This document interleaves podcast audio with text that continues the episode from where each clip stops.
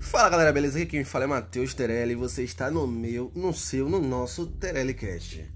E hoje vamos falar sobre um assunto surpreendente, sensacional, incrível.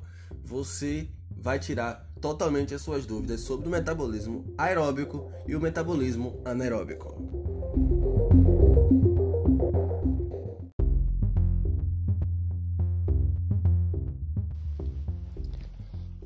Regularmente, é, ouvimos a referência aos exercícios aeróbicos e exercícios anaeróbicos.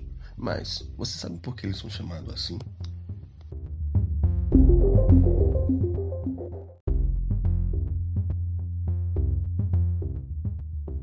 Bem, para começar, vamos falar sobre o metabolismo energético.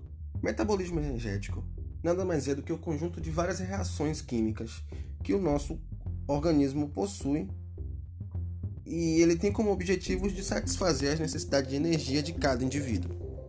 Podemos definir o metabolismo como um conjunto de atividades metabólicas da célula relacionadas com a transformação de energia.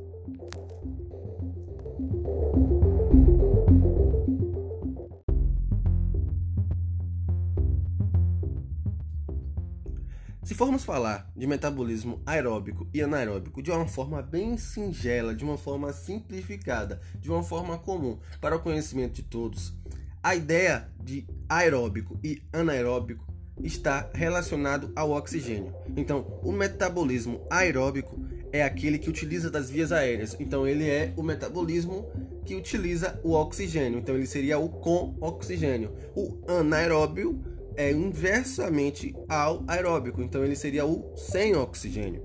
Então, basicamente, o metabolismo aeróbico utiliza o oxigênio para a formação de energia, enquanto o anaeróbico não utiliza o, o oxigênio como fonte inicial de energia. Mas, para você entender melhor de como ele trabalha, como ele funciona, continue nos ouvindo.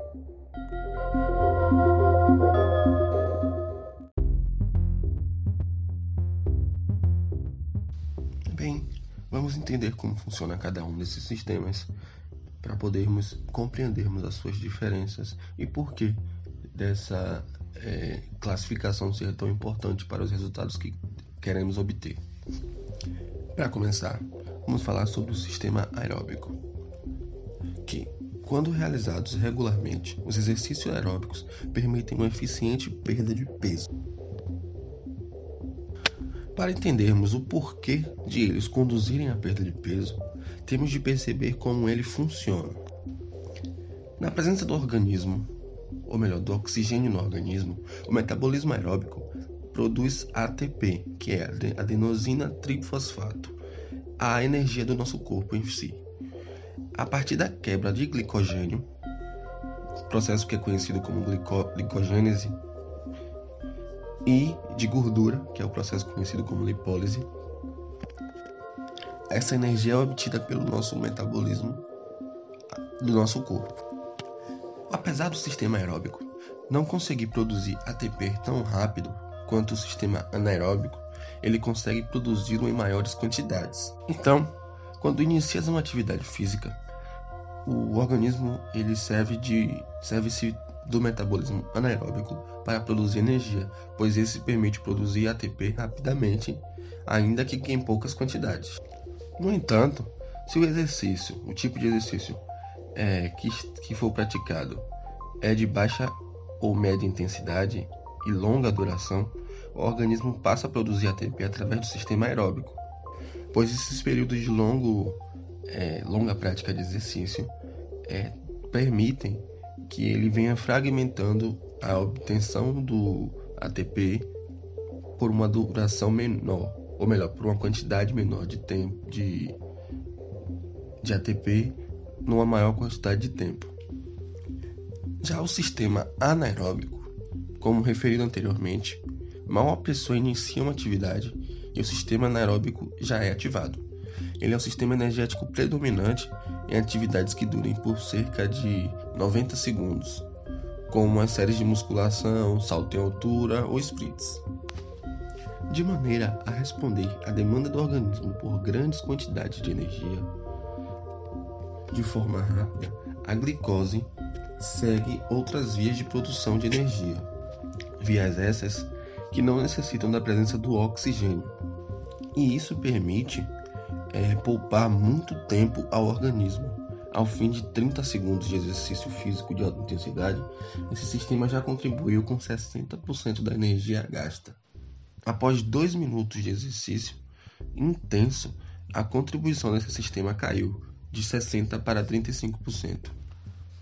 O metabolismo anaeróbico, por si, utiliza os hidratos de carbono, os hidratos de carbono sob a forma de glicogênio muscular ou glicose. O glicogênio é quebrado em glicose e, por sua vez, é rapidamente quebrado na ausência do oxigênio para a formação de ATP e ácido lático. Cada molécula de glicose é capaz de produzir duas moléculas de ATP, o que, o que torna num sistema algo ineficiente. Ou seja, nesse sistema se permite produzir energia de forma rápida, mas em pequenas quantidades. Depois de produzido, esse ácido lático acaba por se dividir em lactato e íons de hidrogênio. A acumulação desses íons de hidrogênio acabará por dificultar a contração muscular e causar aquela fadiga muscular que a gente sente no final da série. Então, portanto, quanto maior a produção de ácido lático, maior a acumulação de íons de hidrogênio e mais rapidamente a pessoa atingirá a fadiga muscular. Por isso, existem tabelas e gráficos que determinam, de acordo com as suas características físicas e fisiológicas, é, o seu limiar de trabalhos anaeróbicos e trabalhos aeróbicos.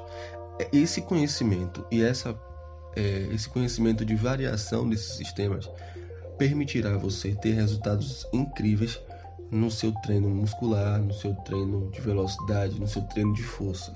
Então, conhecer esses sistemas é essencial para você é, evitar o platô do treinamento, que é quando o seu treinamento fica ineficiente porque o seu corpo já se acostumou com aquele tipo de estímulo.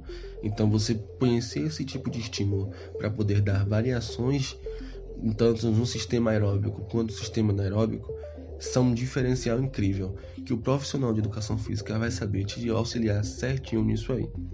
Então, busque o seu, o seu profissional de educação física favorito, seu professor, seu coach, seu treinador, e ele vai saber fazer os cálculos, vai saber é, avaliar suas características e definir até quando é o seu limiar de trabalhos aeróbicos, até quando é o seu limiar de trabalho anaeróbico, e você pode controlar a velocidade desses trabalhos, o que vai gerar para você estímulos diferentes, resultados amplos e variações no seu treinamento, evitando o famoso platô ou a estagnação.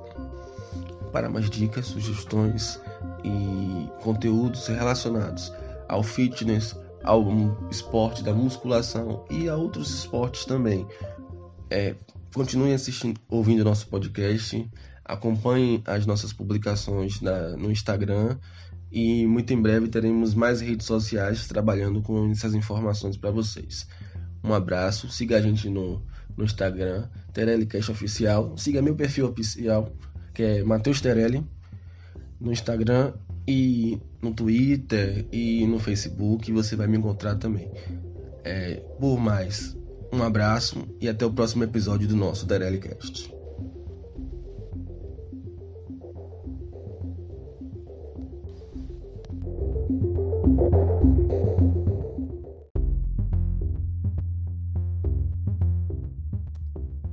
Se este conteúdo foi interessante para você, se ele agregou conhecimento, se ele trouxe para você é, a resposta para algumas dúvidas, por favor, compartilhe esse conteúdo para mais pessoas, para que mais pessoas entendam esse tipo de conteúdo e para que mais pessoas é, possam obter resultados melhores na sua vida, na sua saúde e na sua autoestima.